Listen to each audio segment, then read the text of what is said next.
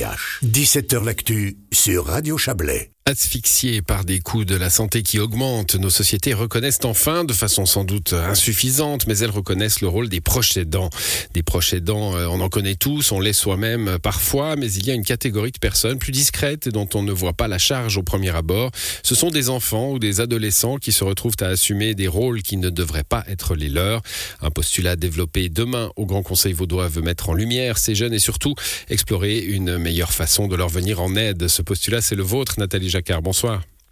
Oui, bonsoir. Vous êtes Merci député- de vous intéresser à cette problématique. Avec, euh, avec plaisir, vous êtes euh, députée verte euh, de l'Ouest lausannois.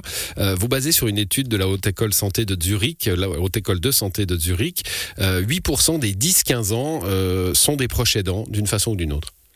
Oui, c'est ça, tout à fait. Ce sont des enfants, c'est des jeunes ou des enfants qui peuvent accompagner soit une famille allophone hein, qui a besoin euh, de, de traduire ou de. Il faut, il faut peut-être bouger un petit peu, Nathalie Jacquard. Vous êtes sur un téléphone portable, le réseau est pas, est pas exceptionnel. Mais on, voilà, donc euh, Vous m'entendez mieux là? On vous entend un peu mieux. Oui, allez-y. Voilà. Non, là, on a une perturbation, une perturbation euh, de téléphone.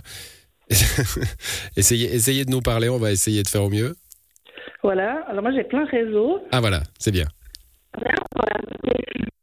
Oui, je vous disais donc que ce sont des enfants qui euh, peuvent soit aider une famille qui ne parle pas le français et qui ont besoin de, de soutien au quotidien dans des affaires administratives, tout comme des enfants qui sont confrontés à des maladies des parents ou, euh, ou d'un frère ou d'une sœur à qui on demande beaucoup pour pouvoir aider euh, au sein de la famille. Voilà, c'est pas juste aller, euh, vous le relevez hein, dans votre dans votre postulat, c'est pas juste aller apporter du lait à grand-maman ou aller acheter le pain de temps en temps. Hein. C'est des charges qui peuvent être lourdes, qui se qui se calculent d'ailleurs dans cette étude, hein, en plusieurs dizaines d'heures par semaine. Absolument, oui, tout à fait. C'est plus de 10 heures par semaine que ces enfants consacrent à aider une maman, un papa, une grand-maman. Euh, ils ça, va de faire la lessive, à traduire des, courriers, à faire les courses, à devoir faire les repas, à devoir s'occuper de ses petits frères ou des petites sœurs, à prendre en charge une partie des, charges euh, quotidiennes d'un foyer.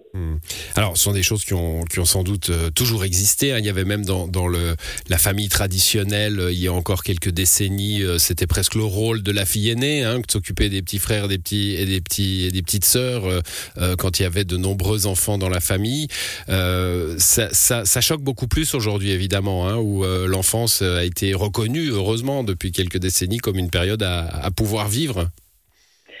Alors je pense que ça choque beaucoup plus, d'autant plus qu'aujourd'hui, on reconnaît aussi le droit aux jeunes filles de faire des études. Hmm. Et ces, ces enfants proches aidants, souvent, euh, à force de la charge de travail, ils développent des burn-out et à un moment ou à un autre, il y a un décrochage scolaire qui met en danger le- leur développement euh, des études et de l'école, mais aussi de leur vie sociale. hein. C'est des enfants qui n'ont pas le temps euh, d'aller jouer avec les autres, qui n'ont pas le temps d'être d'aller à un anniversaire.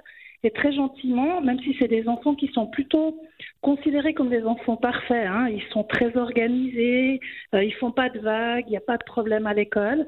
Puis très gentiment, on les oublie, on oublie de les inviter parce qu'ils peuvent jamais répondre par la, par la, la positive.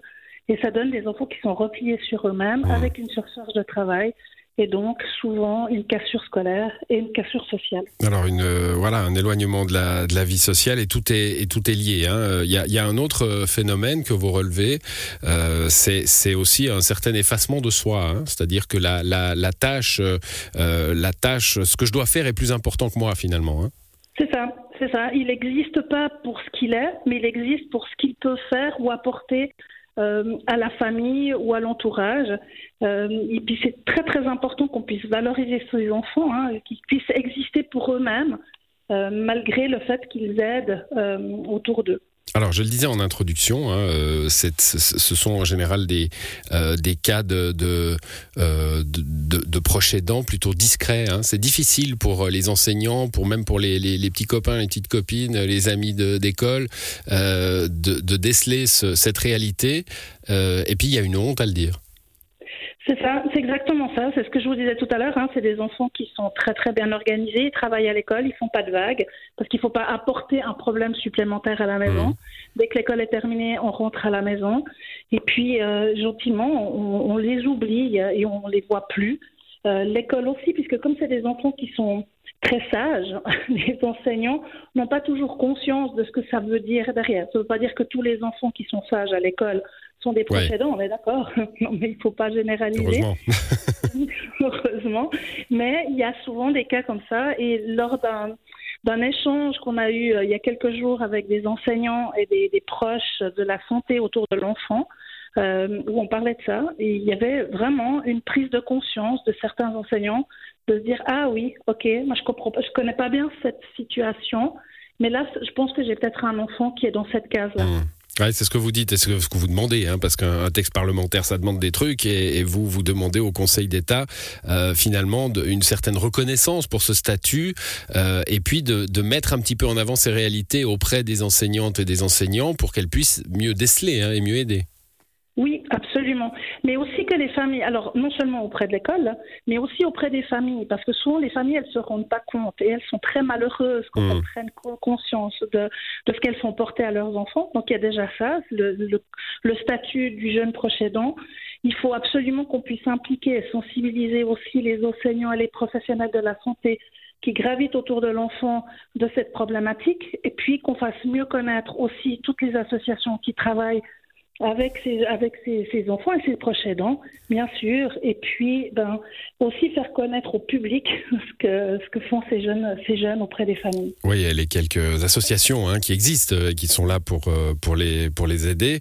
Euh, je, je, pense à une analogie, hein, évidemment, il n'y a pas de comparaison à, faire, mais il, y a, aussi ce phénomène de mise en lumière. Hein, quand on parle de violence domestique, par exemple, la mise en lumière du phénomène fait qu'il euh, y a plus de dénonciations, etc. La, mise en lumière peut aussi casser cette honte de, de la situation et, et, permettre à ces enfants d'aller demander de l'aide. Absolument, oui, ça c'est très très important. C'est aussi pour ça qu'on demande à ce qu'il y ait une journée où les enfants puissent se sentir concernés, parce que quand vous parlez de proches aidants, les enfants ils comprennent pas ouais. ce que ça veut dire et ils se sentent pas concernés. Et c'est vrai que vous le soulignez tout à l'heure qu'il y a un problème de honte et puis de, se cacher. Et là aussi, c'est important qu'on puisse valoriser ce qu'ils font et puis qu'ils puissent se dire qu'ils peuvent être fiers et non pas que c'est honteux d'avoir euh, un parent malade ou un parent différent ou euh, qu'ils puissent pas avoir une vie euh, comme tous les autres, euh, comme tous les autres enfants. Bon, ben c'est le... les alléger. Ouais, c'est le but de votre postulat, Nathalie Jacquard. Il sera développé demain euh, au Parlement vaudois, renvoyé en, en, commission pour suivre son, son petit bonhomme de chemin parlementaire. Merci à vous pour ces explications. Bonne soirée. Merci, bonne soirée. Au revoir.